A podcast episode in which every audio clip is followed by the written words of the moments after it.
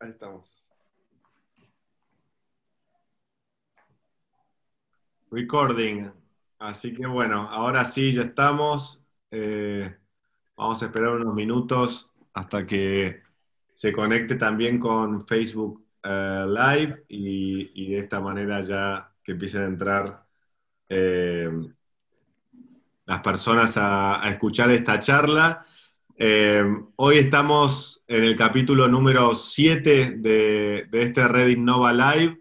Comenzamos hace pocas semanas, estamos muy contentos de, poder lanzar así para todo el mundo porque pensamos que en un momento de tanta incertidumbre poder eh, transmitir optimismo y, divulgar y compartir oportunidades en distintos sectores eh, de industrias disruptivas, eh, como, como siempre lo ha hecho Red Innova.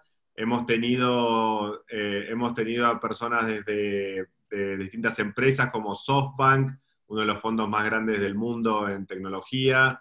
Eh, eh, eh, después estuvo, bueno, el presidente de Qualcomm Latinoamérica, estuvo Victoria Alonso Pérez, que también con ChipSafer, una compañía que, hace monitoreo de ganado, una chica uruguaya casualmente, que hoy estuvimos hablando de Uruguay. Y así que la verdad que estamos eso, contentos con esto, agradecidos de esta oportunidad, eh, Facu, de, hacer el Red Innova, me parece una idea genial, el Red Innova eh, Cannabis en LATAM, me parece que son esas cosas que, que, realmente pueden dar un cambio de paradigma enorme en el mundo, yo pienso que lo va a dar, así que gracias por proponer el tema y bienvenido, Facu. Gracias, Pablo. La verdad que un placer estar acá con, vos, con la red Innova y junto a Camilo y a Vivian. La verdad que espectacular el espacio. ¿eh? Sí, qué bueno. Y Vivian también, bienvenida de, Brasil. ¿Cómo estás? Muy bien, gracias Pablo y gracias a Facundo por reunirnos. Y pues voy a tratar de hablar un español comprensible. Creo que, nos, que me va a ir bien. Seguro que sí. ¿En, en qué parte de Brasil estás, Vivian? En São Paulo. Ah, en São Paulo. Sí, sí. En cuarentena, ¿cómo no? Estuve ahí casi un año viviendo en Sao Paulo. ¿Ah, sí? Sí, sí, sí, hace, hace unos años, me encanta, me encanta. Y después íbamos los fines de semana a Marecías, más a la playa y todo eso. Está muy lindo, muy cerca. Sí. Camilo, bienvenido, ¿cómo estás? Pablo, ¿cómo estás? Eh, muchas gracias por la invitación. Eh, igualmente a ti, Facundo. Eh, Vivian, gracias también por, por, por estar con, con, nosotros en el grupo. Eh, pues contento de estar con ustedes el día de hoy. Buenísimo, buenísimo. Bueno, promete una sesión eh, bien interesante de un tema tan pionero y de punta que me gustaría que, primero se presenten eh, en, dos minutos o tres comentando un poco no solo lo que hacen ahora, sino su trayectoria de cómo llegar acá, porque pienso que es tan relevante como cuando comenzás en una industria nueva, probablemente muchos vienen de distintos lugares. Así que eh, seguramente para, inspirar es interesante saber cómo llegan y cuándo fue el momento que hicieron el clic y dijeron, acá es a lo que le quiero dedicar mi vida. Buenísimo. Bueno, en mi caso eh, soy emprendedor argentino, tucumano específicamente. Eh, partí de distintas industrias, vengo de la tecnología en general como ingeniero en informática, después me involucré más en el tema de finanzas, la mezcla de tecnología y finanzas nació Invertir Online, que es el emprendimiento quizás más relevante que, tuve. Después de Invertir Online me involucré en temas de, triple impacto, eh, especialmente con lo que es Sistema B y Social Lab, y después eso me llevó al mundo político, donde fui eh, cuatro años diputado nacional, y hace tres años, mientras era diputado, me tocó eh, regular el tema de cannabis en Argentina.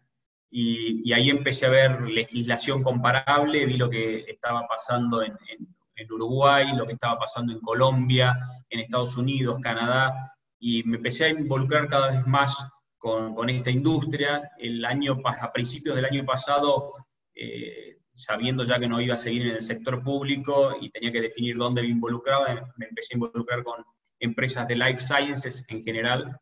Y bueno, y dentro de eso el cannabis me pareció una oportunidad espectacular. Me hizo acordar mucho a este comienzo de la, industria del cannabis me hizo acordar mucho al año 98, 99 con las .com, ¿no? Eh, cuando yo estaba en, esa época, estaba en Berkeley, en la zona del Silicon Valley, y veía que empezaban a armarse nuevas empresas y todo el mundo quería invertir y todo decía que esto es un, sector hot, pero no sabía por dónde iba, dónde estaban las oportunidades realmente. Eh, y esto está pasando un poco en el cannabis. En los últimos dos años hubo un boom, mucha gente entrando, muchas empresas cotizando, muchos inversores invirtiendo, pero sin saber todavía dónde está eh, el mayor valor agregado y dónde están las mejores oportunidades. Eh, entonces eso, ese, contexto hizo que me involucre con, una empresa llamada IBI, IBI Life Science, que tiene un modelo que es espectacular, eh, que es fundada por Kevin y Andrea, Kevin es australiano, Andrea uruguaya, y, y el desarrollo está principalmente en Uruguay, con una visión mucho más regional, eh, y la verdad que estoy feliz, involucrado activamente en este emprendimiento y viendo cómo llevamos esta empresa a nivel América Latina. Después, si querés, te comento un poco más sobre, sobre la industria y sobre eh, la empresa IBI en particular. Dale, buenísimo. Vivian. Bueno, les cuento que yo estoy en el mercado digital hace 10 años, un poco más todavía. Estuve en el empiezo del grupo en Brasil, Ah, pues en el limpiecito, primeros meses hasta después del IPO. Y fue ahí que, que, descubrí que eran las startups. Y me encantó, pues muchas oportunidades y todo podía pasar muy rápido. Entonces salí de, de Groupon y fui la cofundadora de Kikante, que es hoy la más grande plataforma de crowdfunding de Brasil. Wow. Y con eso me dediqué cuatro años a, a fondos. Uh, pero ya me di cuenta que el negocio iba muy bien conmigo estando ahí o en vacaciones. Entonces, pues empecé a demandarme más y me gustaría hacer más y hacer otras cosas. No sabía exactamente qué, pero seguro yo quería trabajar con impacto. Y fue entonces que descubrí, eran fines del 2017, yo descubrí que había médicos prescribiendo cannabis legalmente en Brasil. Eh, teníamos entonces una ley compasiva desde el 2015, pero la gente no sabía y la gente no accedía. Yo misma hasta entonces no sabía y, ya la, la, regulación llevaba dos años. Y me sorprendió entonces me puse a pesquisar y me di cuenta que sí había ah, evidencia científica lo suficiente, pero lo que teníamos de hecho era un problema de comunicación. La gente no sabía que podía acceder, no sabía cómo hacerlo, no sabía para cuáles enfermedades y lo que pasa es que la regulación compasiva en, Brasil es muy amplia. Cualquier médico puede prescribir, cualquier paciente puede comprar, mientras sí cumpla toda la, todo el proceso que exige la, Agencia Sanitaria Nacional.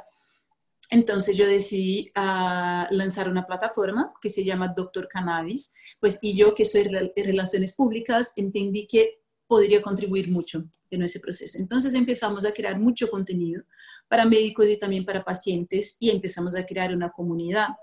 Ah, en el punto en que yo, yo comprendí que sería legal y busqué una opinión legal, porque nadie estaba haciendo nada como eso en Brasil, uh, pusimos entonces sí un marketplace, o sea, conectamos los médicos a los pacientes, médicos que saben cómo prescribir, a pacientes que quieren una prescripción en un ambiente seguro.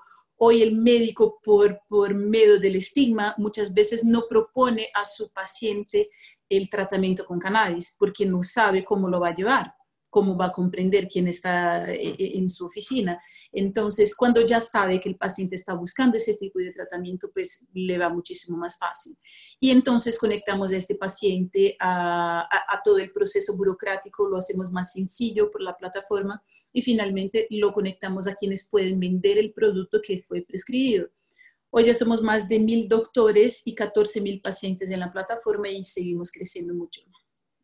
Qué bueno, qué linda historia. Eh, qué bueno poder resolver así un, problema tan claro que había en, la industria con, sí, con ese quizá prejuicio de algunos de, los médicos de no querer eh, de no querer recetar, pero ahora me parece que con esta primera iniciativa que has hecho seguramente va, a comenzar a crecer muchísimo.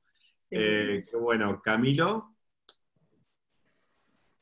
Hola Pablo, mira, yo, yo, básicamente venía de trabajar más de, más de, 10 años en la industria de, de, petróleo y minería, un tema completamente distinto. Eh, y realmente en el año 2018 tuve alguna reunión con algún banquero canadiense que, realmente vino a Colombia a hacer una, una visita de algunos clientes que, tenían cuentas con, él y, de repente empezamos a hablar, él me estaba contando que, que estaba buscando algunas oportunidades en Colombia eh, y que eh, en ese momento estaba enfocado en desarrollo de proyectos con criptomonedas, uno, y dos, con cannabis medicinal.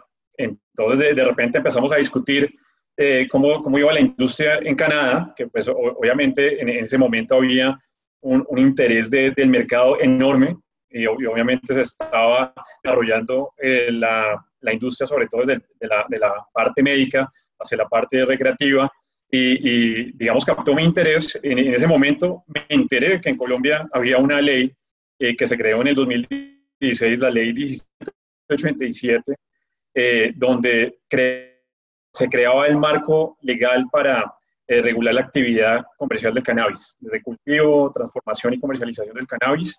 Y desde ese momento empecé a revisar en qué consistía esa, esa ley que, surgió en Colombia y realmente eh, había un, apetito enorme, digamos, de, mucha inversión extranjera, inversión local también aquí en Colombia, y de repente eh, conocí unas personas que, tenían una, compañía de, arándanos, que ya habían empezado el proceso, me asocié con ellos, eh, digamos, un grupo de socios muy interesante, y en ese momento lo que hicimos fue estructurar un proyecto pues, de, de, una magnitud mucho más grande, eh, donde estimamos eh, en hacer un proceso de listamiento en la Bolsa de Canadá y nosotros eh, consolidamos la, compañía aquí en Colombia, hicimos un equipo pequeño que fue creciendo poco a poco y de repente el, año pasado, en el 6 de febrero, nos listamos en, la Bolsa de Canadá, una compañía que se llama Blueberries Medical. ¿verdad? En el 2019, el 6 de febrero del 2019, eh, consolidamos esta compañía eh, que se llama Blueberries Medical eh, y en este momento pues estamos produciendo cannabis con el objetivo de, o con fines científicos y, medicinales y, realmente ya estamos en, la, fase de extracción en este momento y, y de ventas. Qué bien, qué bien, wow, qué, qué crecimiento y qué, qué bueno eso, esas oportunidades que son, son complejas lograr hacer esa fusión. Eh, hay otras empresas que Facu también quizá conoce, pero si no me equivoco, Bitfarms o alguna de, no, perdón, Bitfarms no, pero algunas de blockchain también hicieron un proceso similar eh, con, con, con, empresas en la bolsa de Toronto. Sí, sí. Eh, así que bueno, genial Camilo. Eh, Facu, eh, me encantaría si nos podés, eh, ahora sí, ya que ya todos conocen a, los tres panelistas, si podemos pasar como a un contexto de la industria para todos los que son curiosos y, puede, y están pensando en emprender esta industria, puedan conocer las distintas fases y oportunidades. Dale, eh, primero, importante eh, destacar, viste, que se habla de cannabis, algunos dicen cannabis medicinal, otros dicen cannabis. Hay que entender primero que la planta en sí, hay distintos tipos de especies, las índicas, las sativas, las más conocidas. Dentro de estas, eh, de, cannabis sativa, por ejemplo, la planta en sí tiene un montón de cannabinoides. Cannabinoides son distintos componentes que tiene adentro la planta. Tiene más de 100 cannabinoides identificados y caracterizados. Los más populares son el THC y el CBD.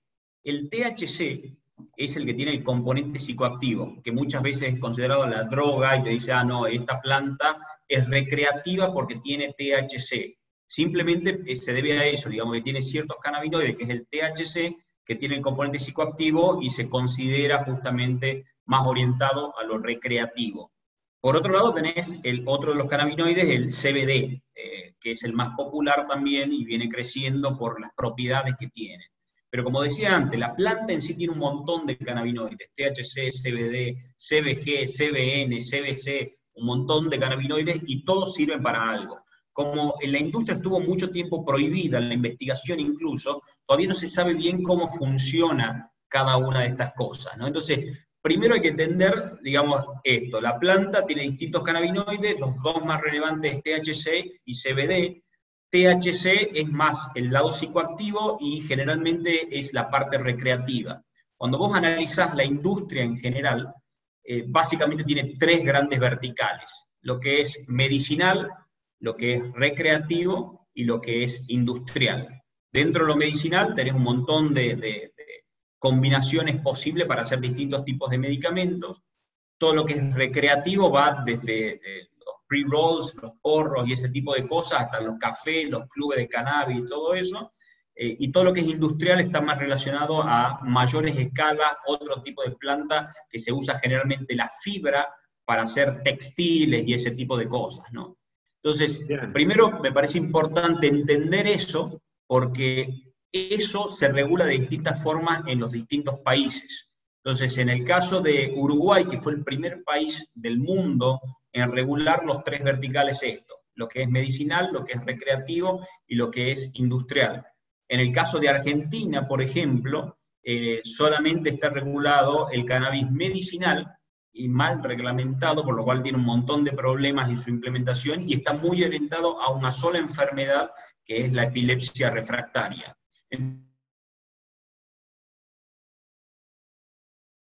Bien, ah, a ver. Modelos que se están explorando en, en Jujuy, por ejemplo, que es un modelo productivo orientado principalmente a la exportación. Pero ahí estaría bueno que Camilo y Vivian comenten un poco cómo regulan esto en, cada uno de sus países, ¿no? Para entender un poco el contexto. Y, Facu, ahora que mencionás Jujuy, eh, también, según tengo entendido, como que la ley también es compleja, como que la provincia se asocia de alguna manera al, al que quiera producir allí, ¿verdad? No, es un tema más complejo. La, la, regulación en Argentina, la producción es solo para investigación. Entonces, eh, para producir tiene que estar, tiene que intervenir el INTA, tiene que intervenir el CONICET para la parte de investigación. Una, eh, después el Ministerio de Salud te tiene que aprobar, una vez que el Ministerio de Salud da el ok, va al Ministerio de Seguridad, que tiene que validar el espacio físico donde están las plantaciones. Eh, una vez que el Ministerio de Seguridad te da el ok, tiene que ir al tema de aduanas por el tema de la importación de semillas, al INASE, INASE pide la importación de la genética, interviene, ahí bueno, es, todo un bodrio, un lío y, difícil. Exacto, se queda en un laberinto. Eh, pero sí, como comentaba eh, Facu, eh, Vivian y Camilo. Pues les puedo contar qué pasa en Brasil. Ah, la regulación que tenemos es reciente. Lo que teníamos desde el 2015 es el uso compasivo, o sea, no hay inventario, no hay stock de productos de cannabis en Brasil. No puede haber si hay, no es legal. Entonces, los productos son siempre importados, por, por lo tanto, muy costosos para el paciente que tiene que pagar también el flete por sí solo. Ah, hay algunas empresas que han creado incluso hubs en Uruguay para poder mejorar su distribución. O sea, tienen el producto producido, por ejemplo, en Canadá o en Estados Unidos, que sea, pero lo mantiene ahí en una zona franca o en el puerto libre de Uruguay y así lo pueden despachar de modo más fácil a Brasil. Ah, pero en el diciembre último, incluso yo estaba ya en Anvisa, en, Brasilia. Anvisa es la, el órgano, eh, la Agencia de Vigilancia Sanitaria de Brasil, como el FDA americano, ¿no? Y lo que tenemos no es de hecho una ley, sino que una regulación. Así que la agencia sanitaria, que es quien se vio obligada a aprobar cada uno de los pacientes para el uso compasivo, ah, tuvo una demanda muy grande, entonces decidió crear un camino para que los productos de cannabis pudieran ser registrados mientras se, se conviertan de hecho en medicamentos. O sea, hoy tenemos una categoría nueva de productos de cannabis que tienen que respetar algunas, pues muchas reglas, ¿no? Una regulación específica que hace referencia como que otras 10 al menos regulaciones de Anvisa. Tiene que tener algunos puntos muy importantes que son test de estabilidad para la región de Brasil, lo que mm, casi nadie tiene, o poquísimas, de pronto un par de, empresas en el mundo tienen eso para algún producto. Ah, el GMP, que son las buenas prácticas para medicamentos, que hay que ser certificada por alguna agencia sanitaria que ya tenga algún tipo de relación con Anvisa y entonces el producto puede pedir, pues y cumpliendo otras exigencias, claro, puede pedir una autorización sanitaria. Por esa autorización sanitaria va a poder ser vendido y también finalizado en Brasil o, también importado y, mantener uh, stocks acá. Pero al fin de tres años tiene que presentar en estudios clínicos, al menos empezados, y al fin de cinco años hay que tenerlos concluidos, o sea, hay que convertirse en un medicamento. Es una categoría que fue creada para que deje de existir. En Brasil la regulación está creada, creada para que los productos de cannabis sean medicamentos, de hecho, y que al fin sean como pues prescribir cualquier otra cosa, como Tylenol que está en la, en la droguería. Y entonces el modo como fue regulado ah, no permite, por ejemplo, por ejemplo, el cultivo en Brasil, lo que seguramente va a hacer con que los productos sean un poco más caros.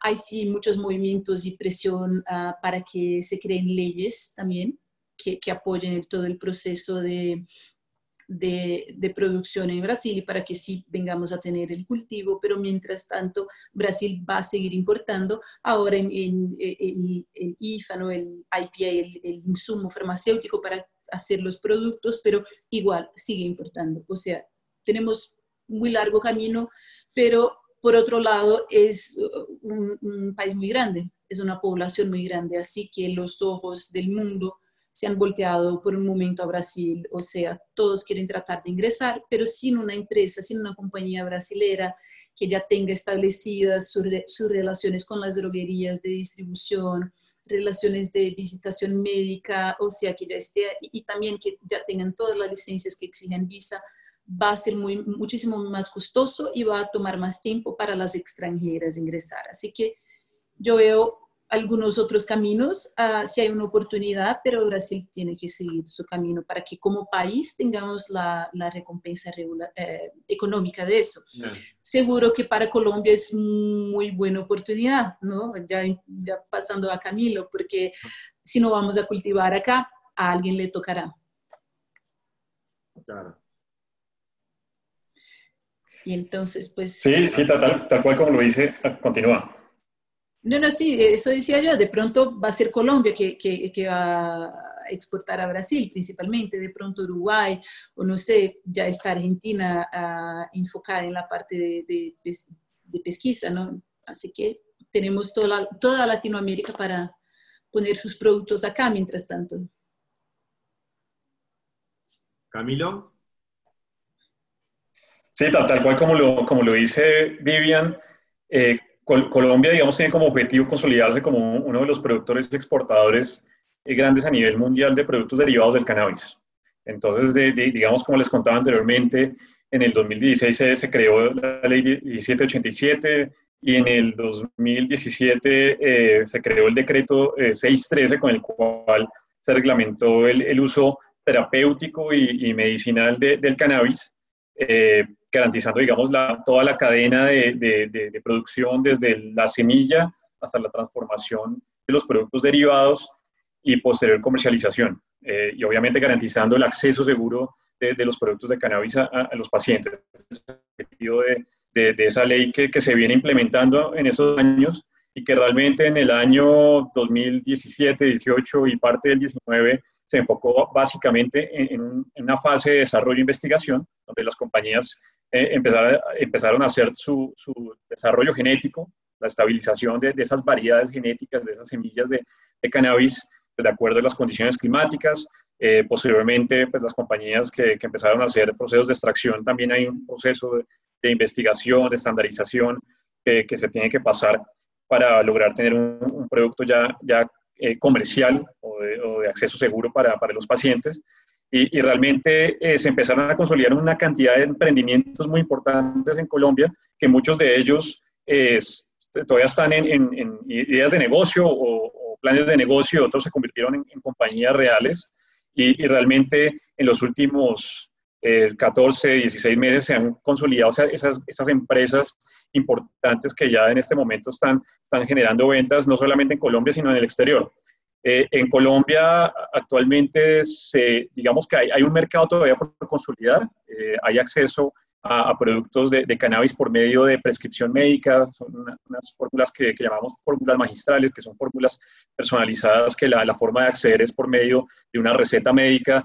Eh, también están, digamos, avalados los productos de, uso cosmético, los, los, tópicos, que ya en el mercado se, se ven varias de, estas alternativas en Colombia, eh, y eh, también está permitido hacer registro de, de, medicamentos. obviamente se necesita radicar unos dosieros, unos estudios clínicos muy bien soportados ante la entidad sanitaria de, Colombia, que se llama el INVIMA, que es el ANVISA en, Brasil, eh, o, el, FDA colombiano, y, básicamente ya, ya se empezaron a, registrar los primeros medicamentos de síntesis química eh, que se podrían conseguir en, las farmacias, obviamente bajo una prescripción médica.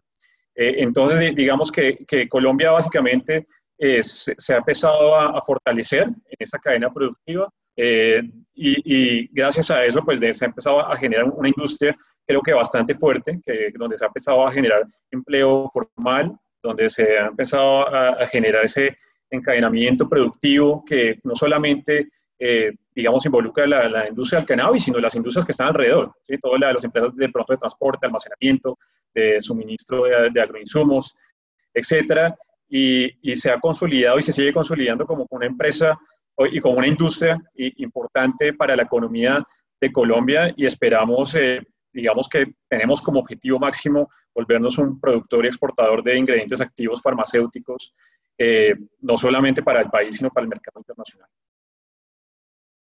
Qué interesante, Camilo.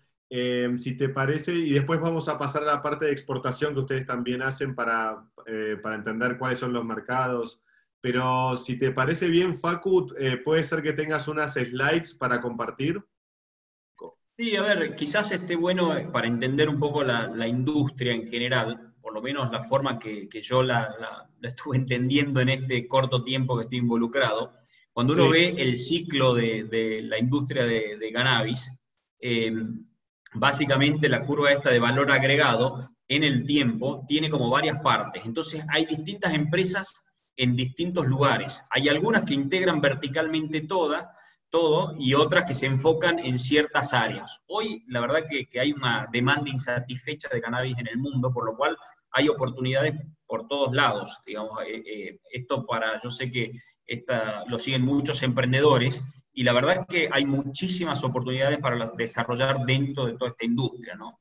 Entonces, en función del valor agregado eh, que, una empresa puede dar, generalmente las primeras partes, lo que se conoce como sourcing y processing, toda la parte de sourcing es relacionada al, al, campo, ¿no? Desde la producción de la genética, desde importar la semilla específicamente, desde, desde plantarla hasta todo el proceso de cosecha. Toda esta parte eh, de hecho, eso hacemos con IBI. Con IBI tenemos un modelo de, impacto social también y ambiental. Nosotros, eh, en vez de producir nosotros en grandes invernaderos y eso, lo que hacemos es trabajamos con granjas orgánicas en el interior de Uruguay, donde son generalmente mujeres quienes lideran estas granjas, donde nosotros les damos la genética, les enseñamos cómo producir y ellas se encargan de plantar con acuerdos de fair trade, entonces eh, para ellas es significativo, tiene un impacto social relevante, y nosotros, sí, sí, y además eh, eh, en el caso nosotros de IBI, en esta primera etapa, en el piloto que hicimos, muy enfocado en esta parte,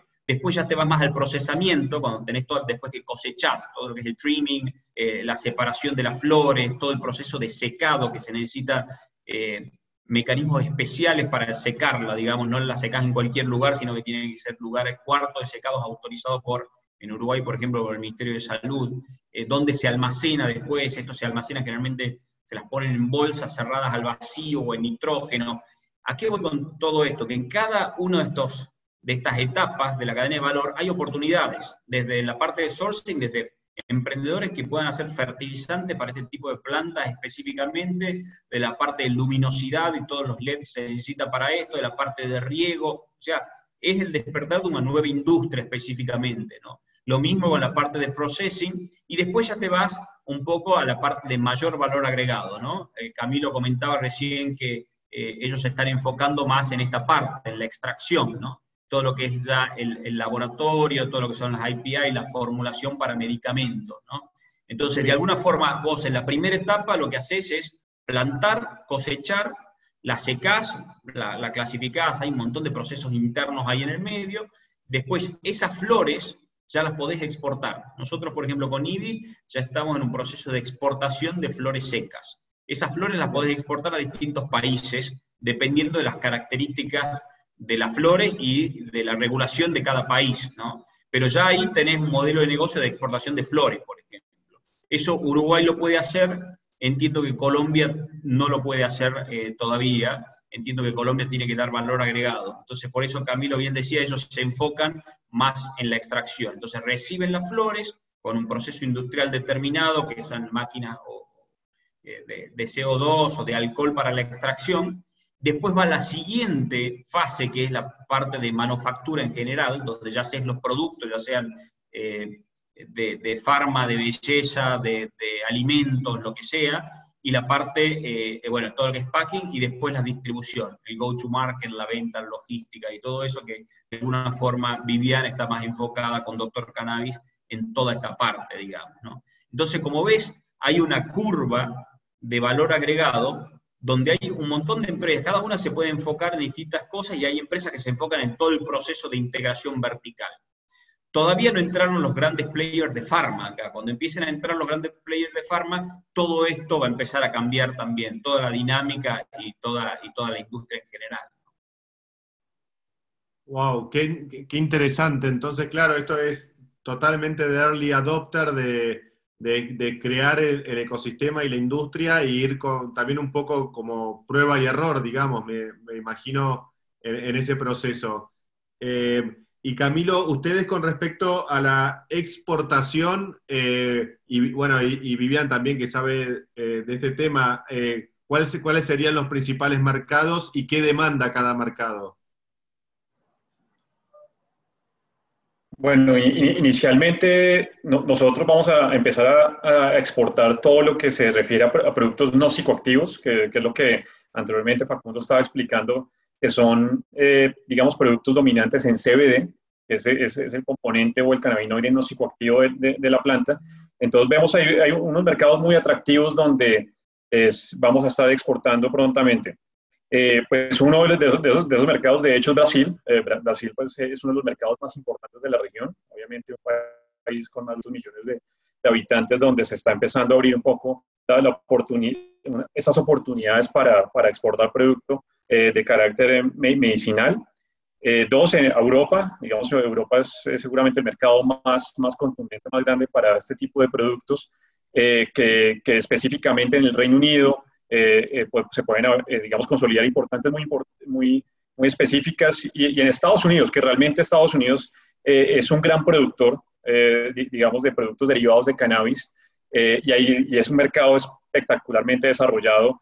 Y, ahí vamos a, también a dirigir nuestros esfuerzos. Hay unos mercados que estamos monitoreando constantemente, obviamente mirando la evolución de, de la regulación, como lo es México. México es, es, un mercado que, que seguramente nosotros vamos a estar eh, ya que sabemos el, potencial que tiene en, términos, en, términos, de demanda y consumo, y realmente cuando se abra y cuando se consolide la regulación, va a ser para las compañías colombianas.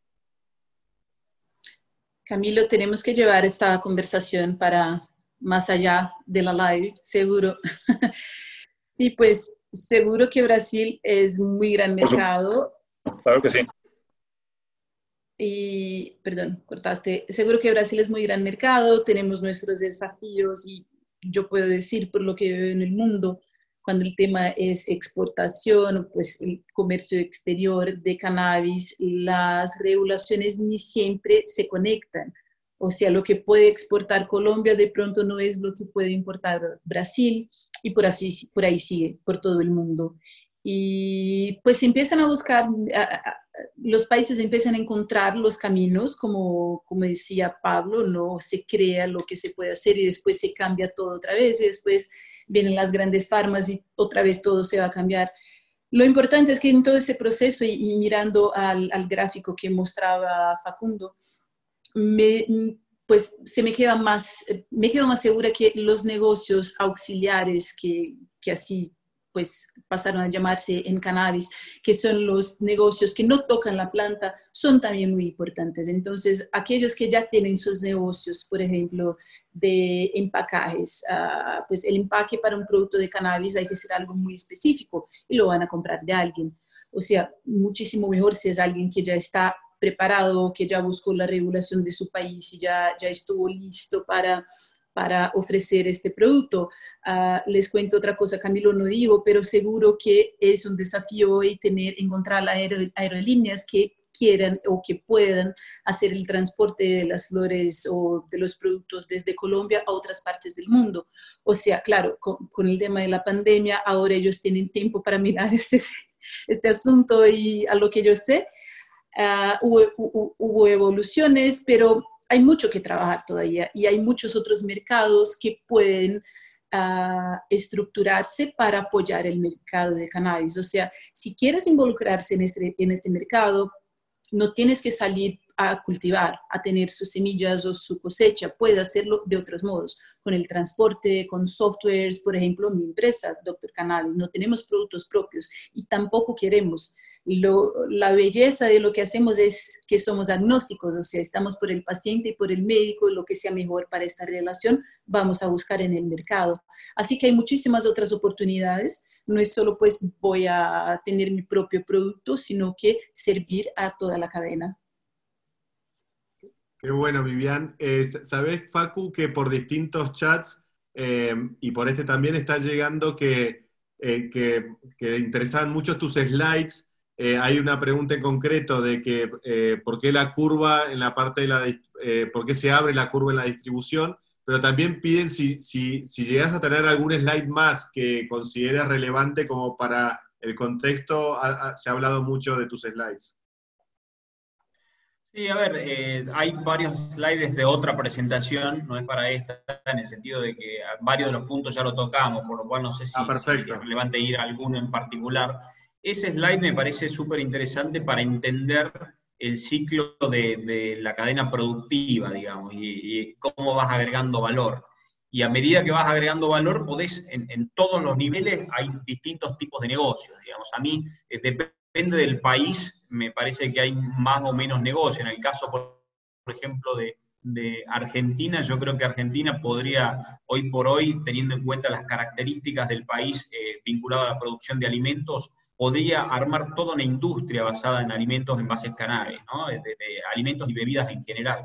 Eh, y sobre todo, hoy creo que si se regula bien, se reglamenta bien en Argentina, puede servir para todas las poblaciones del norte de Argentina, que son generalmente las más pobres, eh, y puede ser una variable clave para la diversificación de su matriz productiva. Hoy, desafortunadamente, muchas de las provincias del norte de Argentina dependen de un cultivo que puede ser o caña de azúcar, o, limón, o tabaco. Entonces, esto es una nueva industria que eh, si la regulan bien y con un modelo similar al que estamos desarrollando nosotros en, Uruguay, de impacto social también, eh, puede ser realmente relevante para, los países, en este caso para Argentina, eh, para la producción y para empezar a dar valor agregado. Yo creo que el caso de Uruguay también, al, haber sido el primero en regular y que se instalaron grandes empresas en, Uruguay, eh, hizo que empiece a funcionar algo, una industria muy orientada a la exportación. Eh, como Uruguay es pequeño, ya de entrada piensa como un ciclo productivo para, la exportación. Eh, y lo mismo, bueno, Colombia y Brasil, todo, como decía Vivian, todos estamos viendo el mercado brasilero porque sin duda es uno de los que mayor potencial tiene, ¿no? El tema es cómo se accede a, cada uno de esos mercados y cómo se empiezan a integrar todas esas cadenas de, valor productivo, ¿no?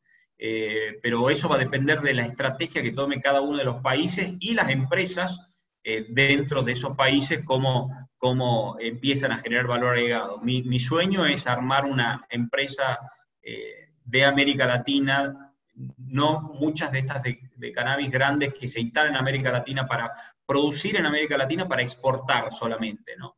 Yo creo que eh, hay una oportunidad de darle valor agregado en América Latina eh, y para el consumo de América Latina, de distintos tipos de medicamentos, de distintos tipos de alimentos, de distintos tipos de prendas textiles hechas con, con material industrial de base de cannabis. En fin, es una industria amplia y hay muchísimas oportunidades para los emprendedores. Claro, también con todo lo que es cremas y aceites, acá como comentaba antes, hay tiendas eh, hay varias tiendas con todo este tipo de, productos, hasta, eh, hasta lápiz labial. Hay, eh, sí, sí, sí, sí. sí.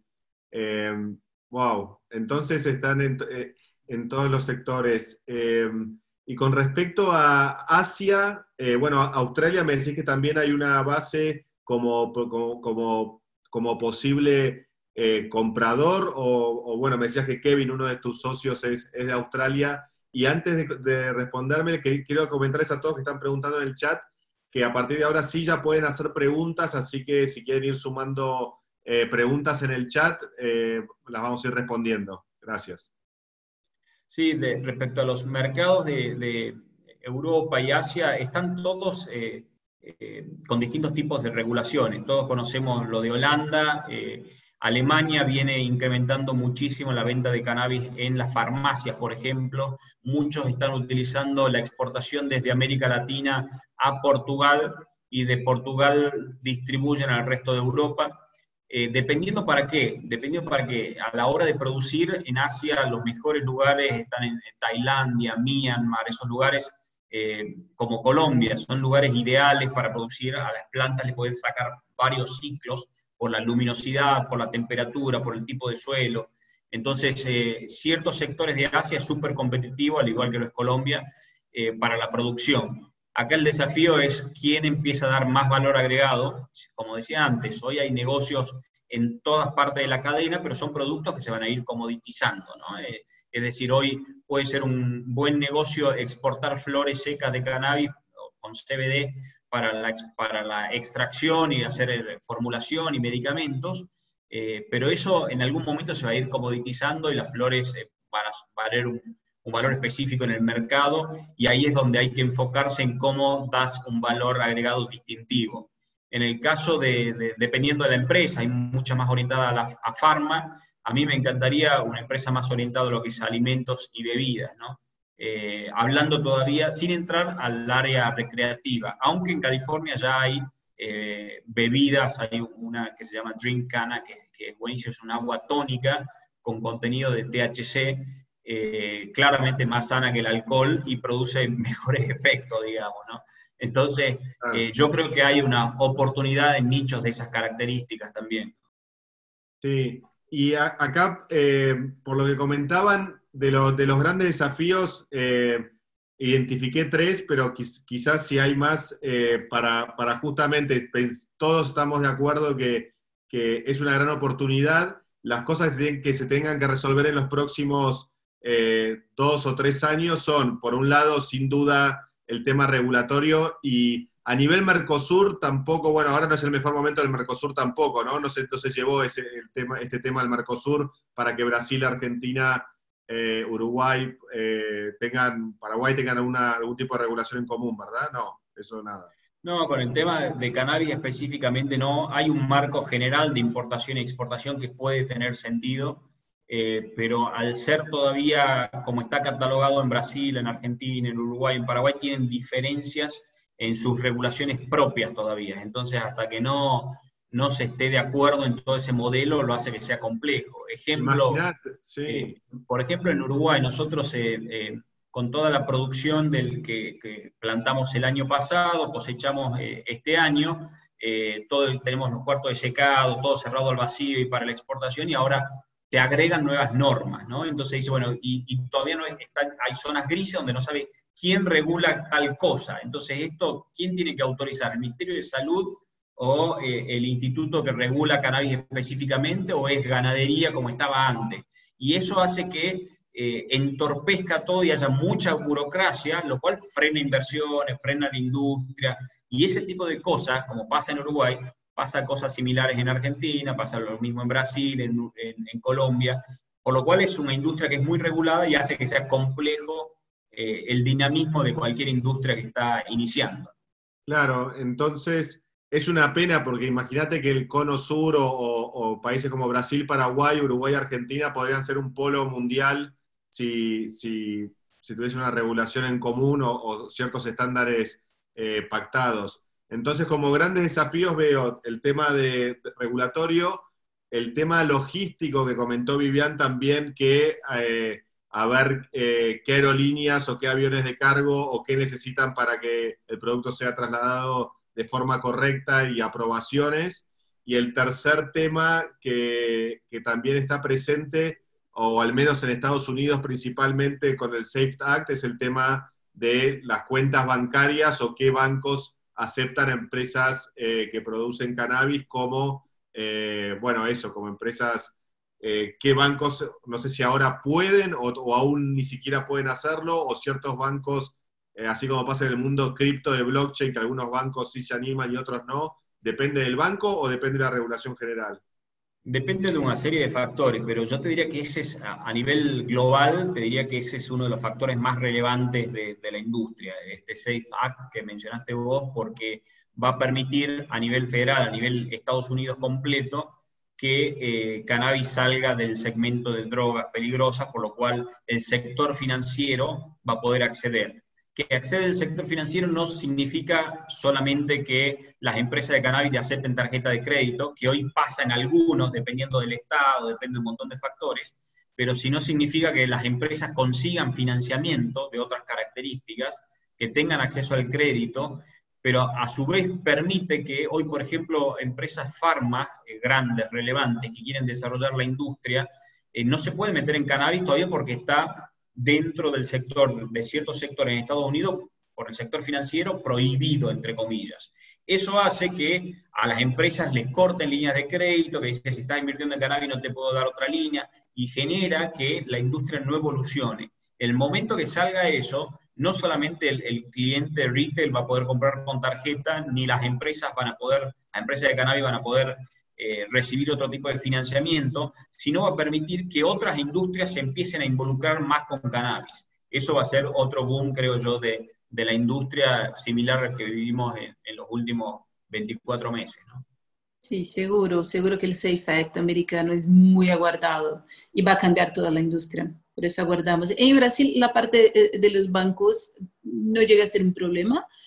Ah, tenemos bancos muy grandes nacionales, pero los bancos ah, que sí tienen relaciones con bancos americanos, de estadounidenses, eso sí pueden tener algún problema, pero en general ah, el Banco Central brasilero es muy bien regulado y, y por eso aquí pasa, pasa de modo más sencillo, más fácil el tema de cannabis. Pero claro, cuando la relación es internacional, pues ahí sí entramos en otros puntos.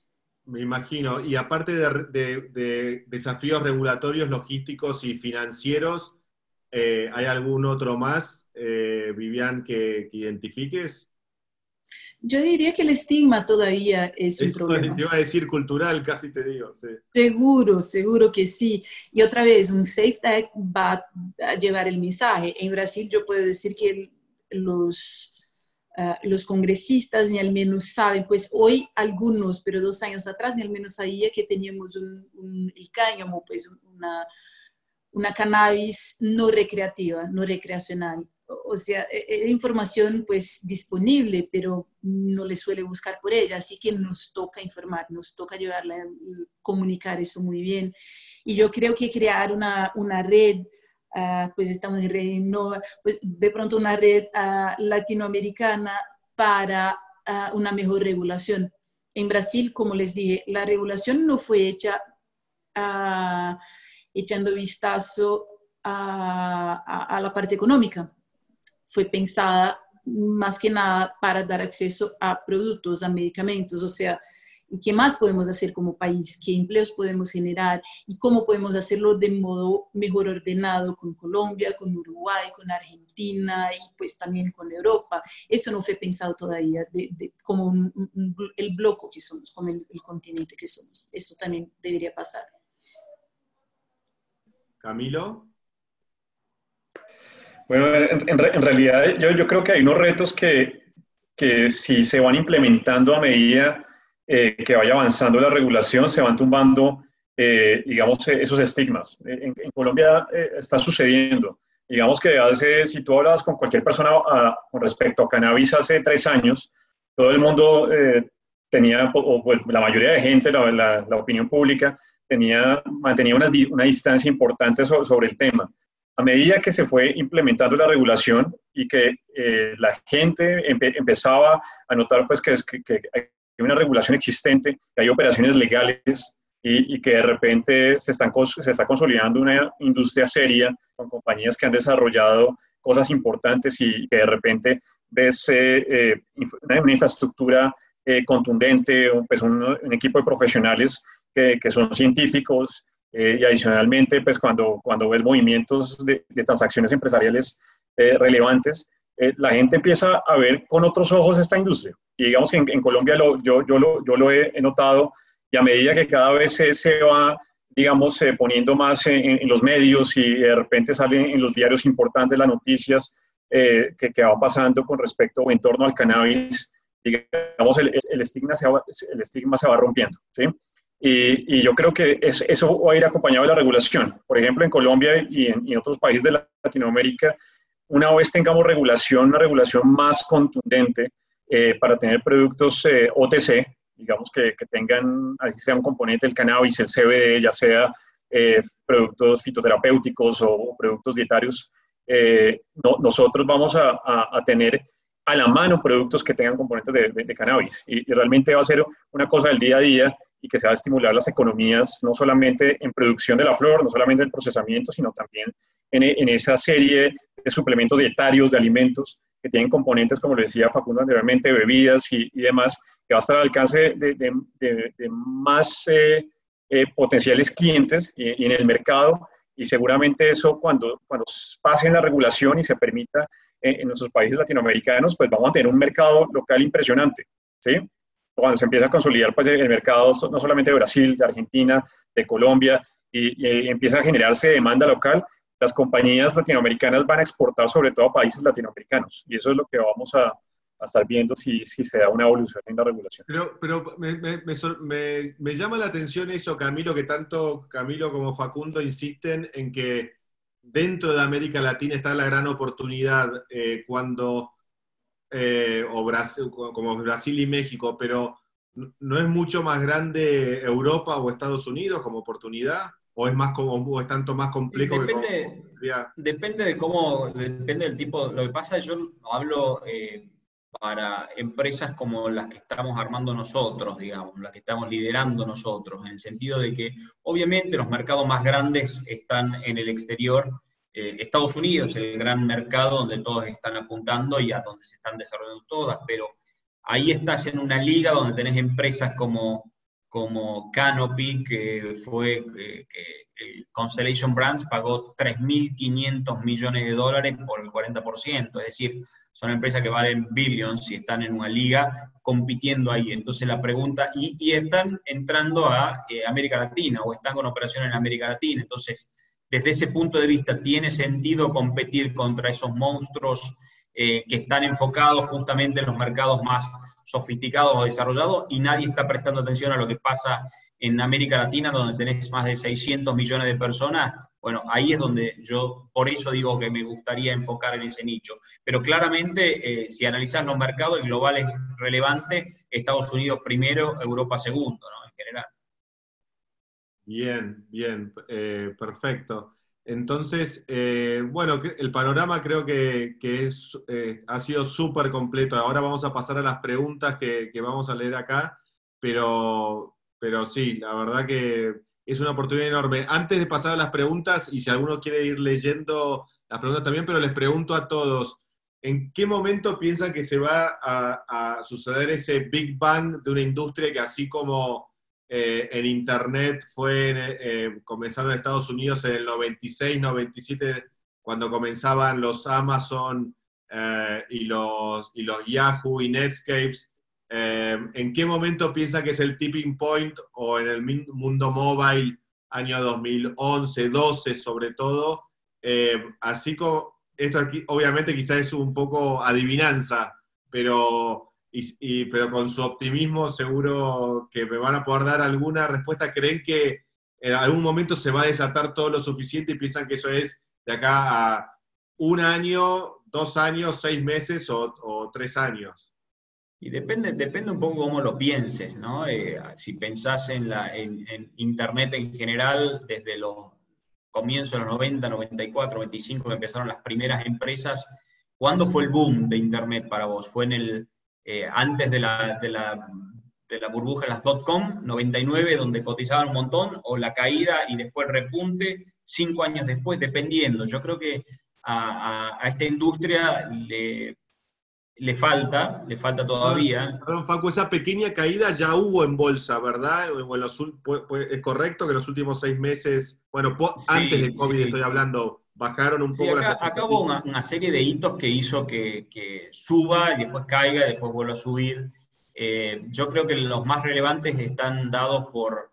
Eh, acá el mercado lo sigue liderando Estados Unidos en general y sus reglamentaciones hace que todo suba, todo baje desde ese punto de vista lo que se conoce como el Farm Bill, que, habilitó, digamos, eh, eh, el cultivo de cannabis en general y todo lo que es la, parte medicinal, fueron años. Si vos analizás California desde los fines de los 90 que tiene cannabis medicinal, Nuevo México en el año 78 ya tenía cannabis medicinal regulado. Entonces, es todo un proceso hasta que consigue masa crítica. Eh, para mí el Farm Bill fue un, un punto clave eh, eso hizo que después de eso varios países empiecen a regularlo. Hoy más de 55 países tienen regulado el cannabis medicinal. Eh, eso hizo, después Canadá, al regular todo, hizo que se empiece a desarrollar todo ahí como centro.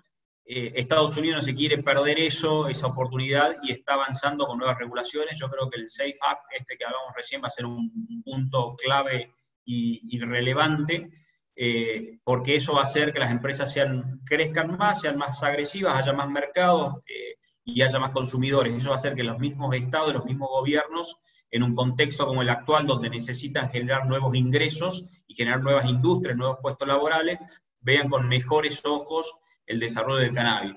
Tiempo, yo no sé cuánto, pero ya es negocio, va a seguir siendo eh, el boom, boom, eh, yo creo que se puede dar en los próximos 24 o 48 meses eh, aproximadamente para llegar a picos de, desarrollo. ¿no?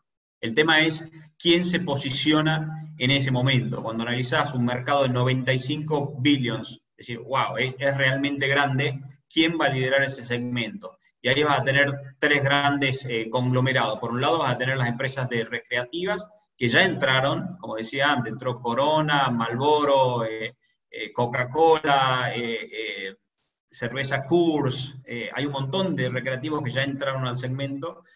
Las farmas todavía no, no entraron fuerte, eso va a ser el segundo boom para mí cuando entren las farmas al segmento y hagan crecer todo esto. Y después va a haber un tercer momento ya donde haya un consumo masivo de diversos productos, no solamente medicamentos, sino también alimentos, bebidas y otro tipo de productos. Y bueno, y todo lo que es cremas, cosmética, perfumes, todo eso también. Totalmente, totalmente, sí. Mm. Sí, sí. Pero distinto de otros mercados, yo no creo que sea un winner takes all. No creo que vamos a tener como que dos grandes marcas que lo van a llevar todo y tendrán como que el 80% del mercado. Creo que va a ser muy también regionalizado, mientras igual no tengamos una regulación internacional para conectar las puntas, ah, va a haber mucha oportunidad. Y, y, sí, ahí están las grandes, pero el año pasado vimos un, gran sell-off en el mercado de capitales, ¿no? En agosto, creo yo. Eh, y el valor eh, en la bolsa bajó muchísimo de esas compañías y eso porque otra vez la regulación no tuvieron en cuenta, pues tuvieron más en cuenta la oportunidad y lo grande que es este mercado, que sí es, pero lo, mucho que la regulación ah, no bien establecida eh, les iba a estar en el camino, no iba a ser pues el proceso fácil. Y creo que pues tener capital hoy es muy importante y, mantenerse con un buen caja para pues saber, no se sabe qué va a pasar en 12 meses o en 24. De pronto vamos a tener el Safe Act muy pronto, ah, ya no creo con pandemia y ahora con riots en Estados Unidos, por ejemplo. Ah, pero puede pasar. Acá en Brasil mucho pasó durante la pandemia. Tuvimos el primer producto registrado en el modelo que les conté ah, durante la pandemia. En 40 días, Anvisa aprobó un primer producto para ir a las droguerías. O sea, eso no, no hizo, la pandemia no hizo con que el proceso de la cannabis uh, perdiera velocidad en Brasil, al revés. Entonces, hay que estar listo para todo. Y pues adecuarse muy rápido, ¿no? Así es, así es. es una industria bien dinámica. Camilo, eh, el tema de, las semillas, cuando estuve en Uruguay eh, visitando eh, una plantación, las semillas son importadas, estamos también en semillas genéticamente modificadas y hay como también, puede ser que se crea como un Monsanto o que un Monsanto en definitiva tenga algún tipo de monopolio sobre las semillas o, las semillas de ustedes son los, los dueños de la patente o cómo, cómo es el tema semillas? Bueno, en realidad en el caso de Colombia, eh, digamos, el, el, gobierno permitió crear una, una, una, figura que se llama fuente semillera, que básicamente las compañías tenían la, la oportunidad de registrar eh, las genéticas o preregistrar las genéticas que, que, que tuviéramos eh, en fichas técnicas antes del 2000, de terminar el 2017, el año 2017. con ese plazo las compañías empezaron a preregistrar esas genéticas, pero después de eso se tiene, se tiene que hacer un, un proceso eh, que nosotros lo, llamamos las PEAS o pruebas agronómicas, que es un proceso de investigación y desarrollo donde empiezas a, hacer unas pruebas eh, de, tu, de, tu, material vegetal, de tu material genético, donde finalmente eh, buscas la estabilización de esta genética para plantarla en, en tus respectivos microclimas, porque siendo que estamos en un mismo país, por las diferencias de altura, por las diferencias de humedades relativas, por las diferencias climáticas en general, las genéticas reaccionan diferente. ¿sí?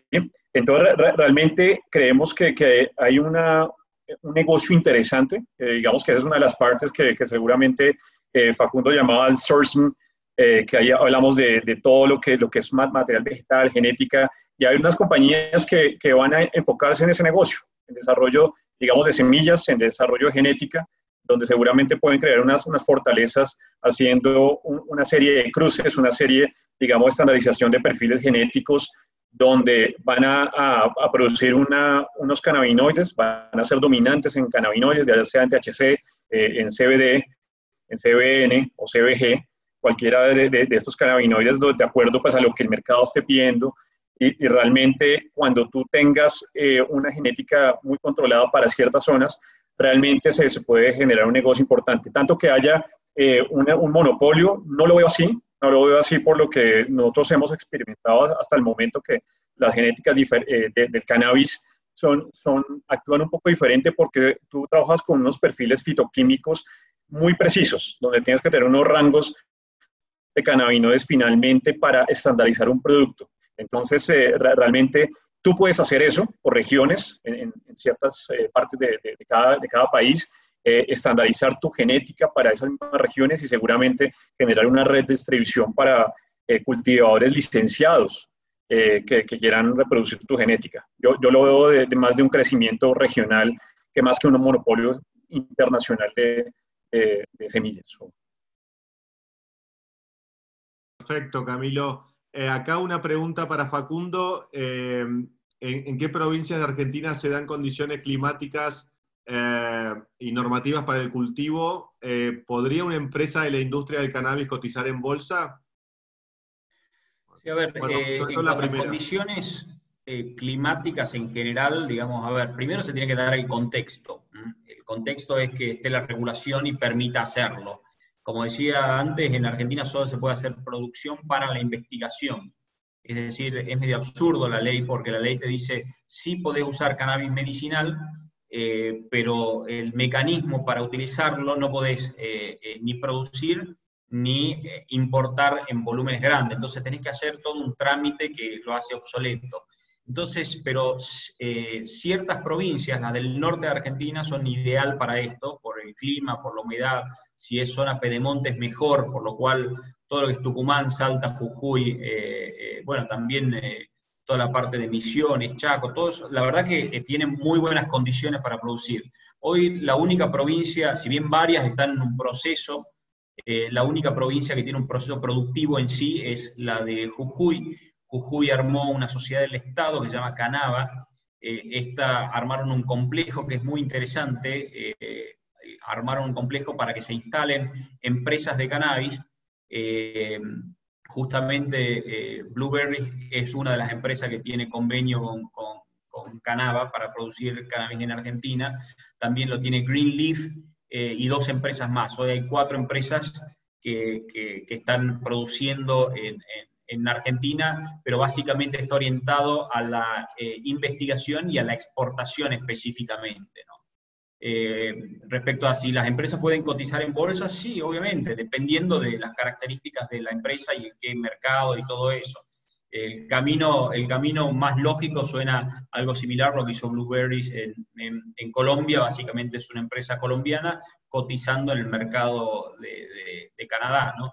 Eh, por un montón de temas que, que, tienen mucha más lógica, me parece, que cotizar en el país local. Es decir, armar una empresa para cotizar en la bolsa de Argentina no es tan atractivo, me, da la sensación, y menos en el contexto actual.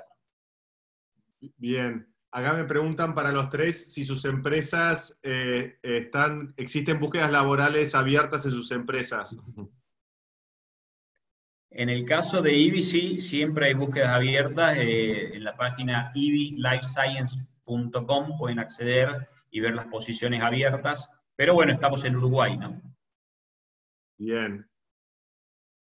En Doctor Cannabis igual, estamos en Brasil ah, y nuestras búsquedas son más para los equipos técnicos de mm, developers. No sé qué palabra utilizar para eso en español. Sí, desarrolladores. Sí, pues bien.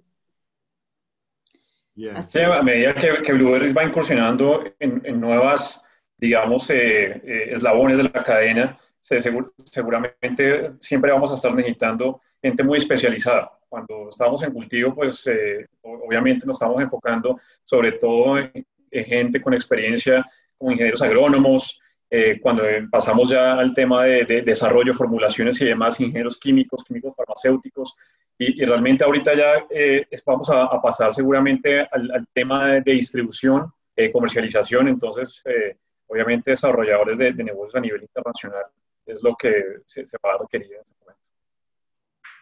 Perfecto. Eh, muy bien.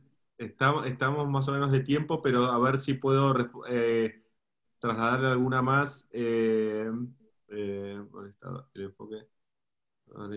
a ver, Nicolás, dice, en el enfoque de la exportación, comparando con otros, o con comparado con otros alimentos, ¿el producto lleva alguna especie de proceso antibacterial como por ejemplo el arándano que se rocía con bromuro para matar bacterias, moscas e insectos, es algo que me preocupa mucho y entiendo que puede afectar el producto conociendo el poder de los químicos. Sí, a ver, en, general, eh, al ser una industria muy regulada, y aprovecho y les muestro otro, otro slide que quería Pablo. ¡Qué bueno! Eh, dentro de la curva esa de valor que hablamos, es una industria muy regulada y te piden certificación para, para todo, ¿no?